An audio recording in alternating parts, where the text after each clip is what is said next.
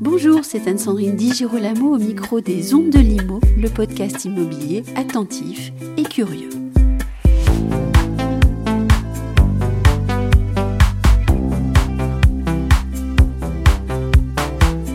Un invité très spécial, bureaulogue de son état, plume avertie et alerte, œuvrant au Figaro, spécialiste des relations au travail et du bureau, voici le journaliste Quentin Périnel.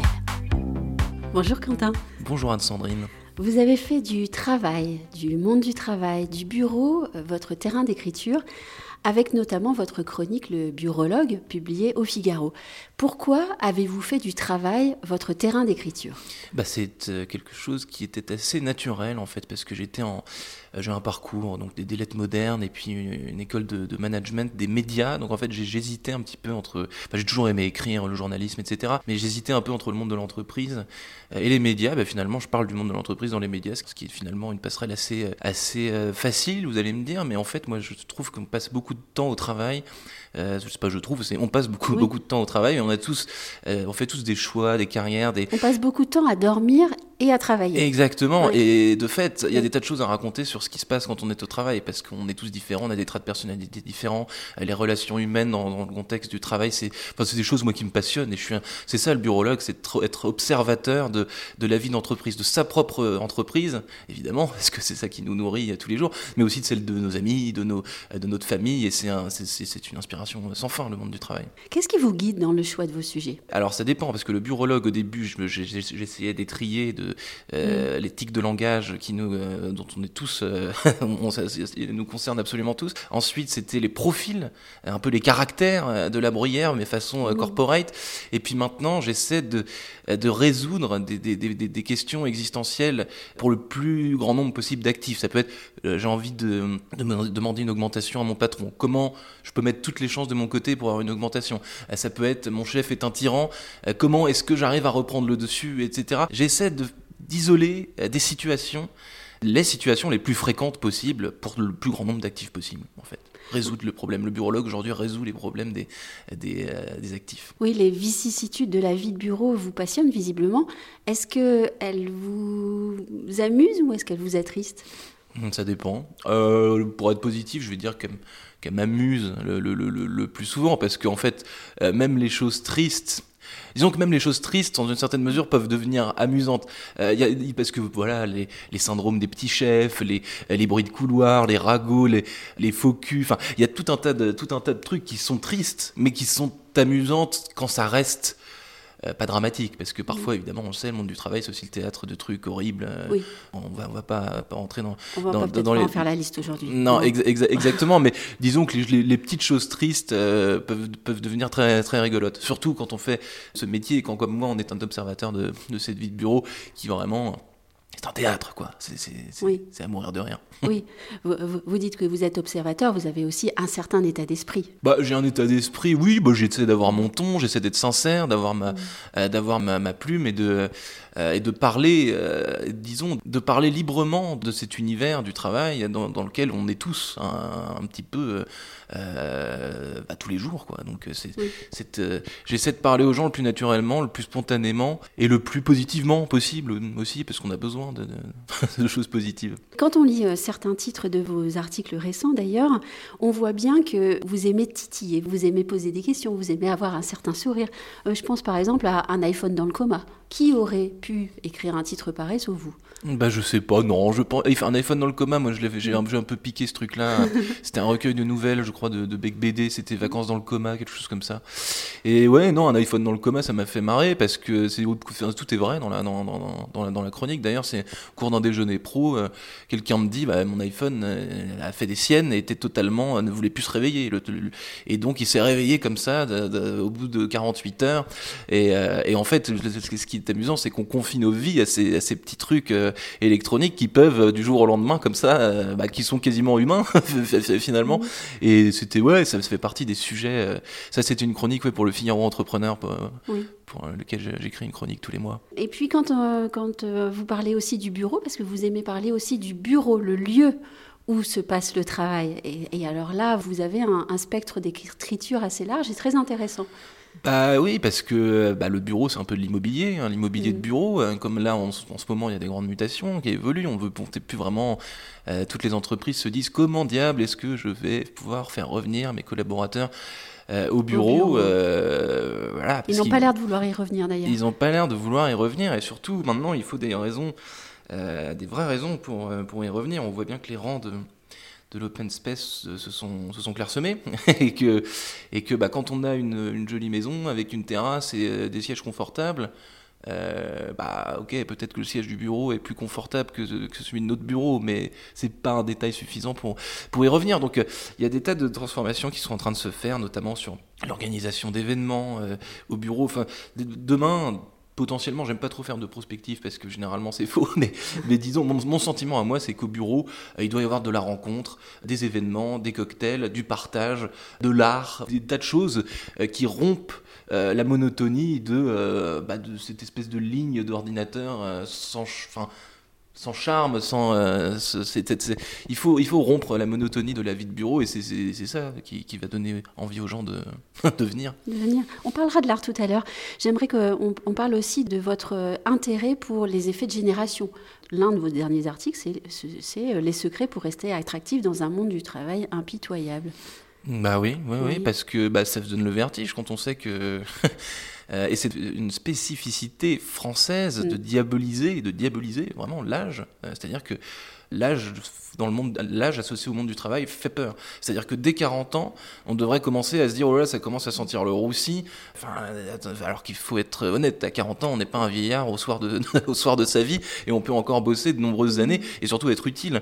Peut-être euh, même qu'on commence à être utile à cet âge-là. bah, parce qu'on a bah, on à a 40 terminé ans, sa formation. euh, à 40 ans, à on a un peu 45 d'expérience. on a eu une expérience, on a du recul, on connaît ses défauts, ses qualités, euh, et puis bah, on a normalement une maturité qui nous permet, qui, qui permet justement à des jeunes générations de, de les inspirer, parce que c'est super, euh, super important quand on est jeune, euh, d'aller au bureau quand on est jeune, ça passe aussi par ça, d'avoir un mentor, d'avoir quelqu'un qui donne envie, qu'on se bouge pour lui, quelqu'un qu'on admire quel- quel- quelque part.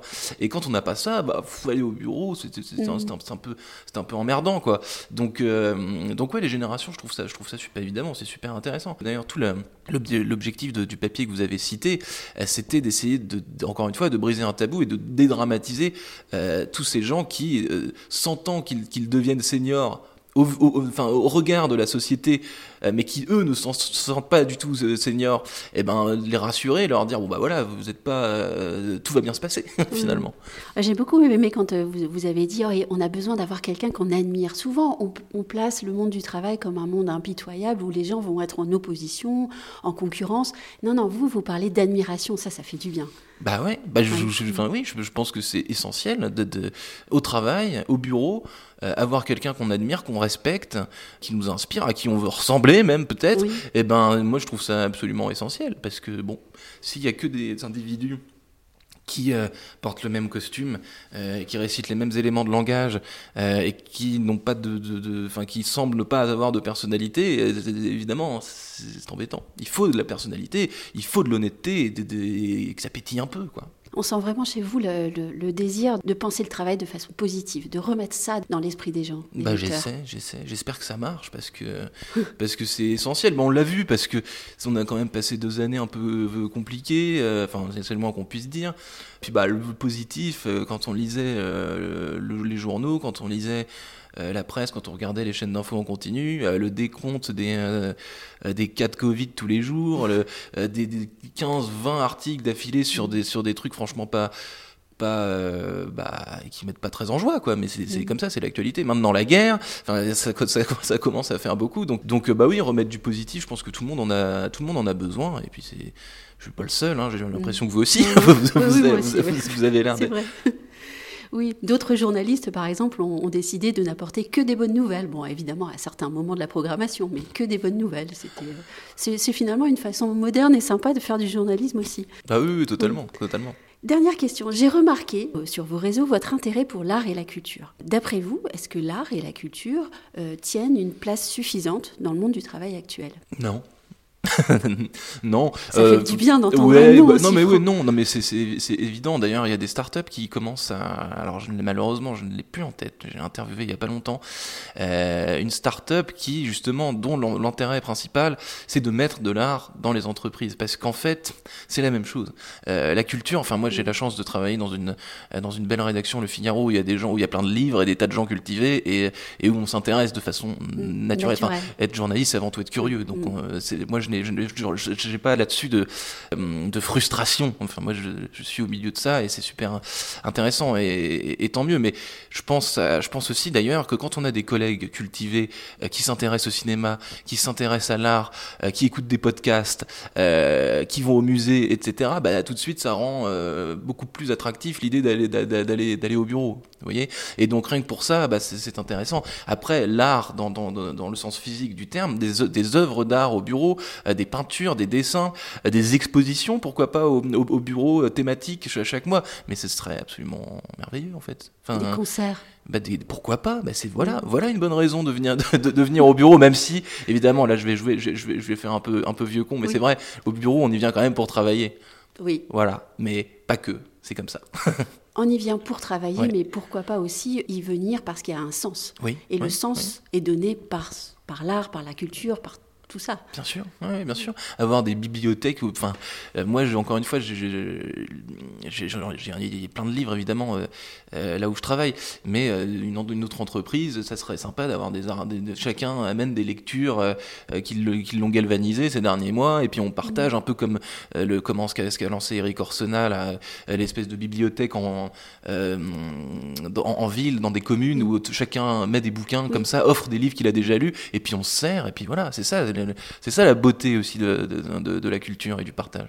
Et puis ça apaise. Absolument.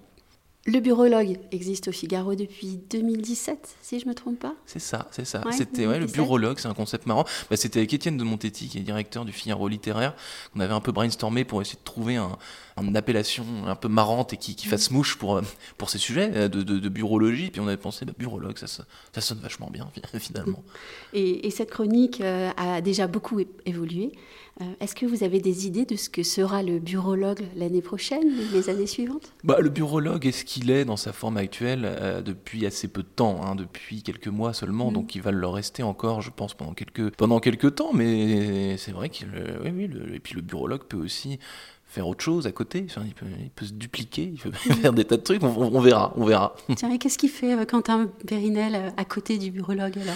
À à côté du bureaulogue, bah, il anime le Talk Décideur Mm. euh, du Figaro, qui est une émission. euh, tous les, tous les, j'ai trois, trois personnalités de l'économie que j'interviewe chaque, chaque semaine en visio, parce qu'en fait, au début, c'était, euh, j'étais obligé.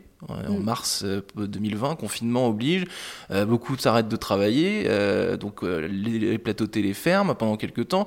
Et moi, je me dis, bah ouais, mais les personnalités de l'écho, bah, ils sont comme moi, ils sont chez eux, et ils s'emmerdent profondément. C'est peut-être le moment. C'est peut-être le moment, et donc j'avais demandé à ma, à ma, à ma direction, bah, et pourquoi on ferait pas l'émission en visio? Et puis bah ça s'est passé comme ça, et bah du coup bah, le, le, le, le talk décideur a continué pendant le, pendant le confinement, et puis bah les, les gens évidemment étaient ravis de pouvoir, euh, de pouvoir discuter. Et puis bah, finalement j'ai j'ai con- j'ai continué, je- tant que la crise sanitaire n'était pas finie, euh, j'ai préféré rester en visio parce que, alors, c'est moderne, on sait ce que c'est, la visio c'est moderne, c'est pratique, parce que pas besoin de se déplacer et on peut interviewer des gens qui sont à Londres, euh, aux États-Unis ou en province. Ça, c'est Euh, le grand point positif. ça, c'est le grand point positif. Le grand point négatif, c'est qu'on entend moins bien, que parfois ça saccade.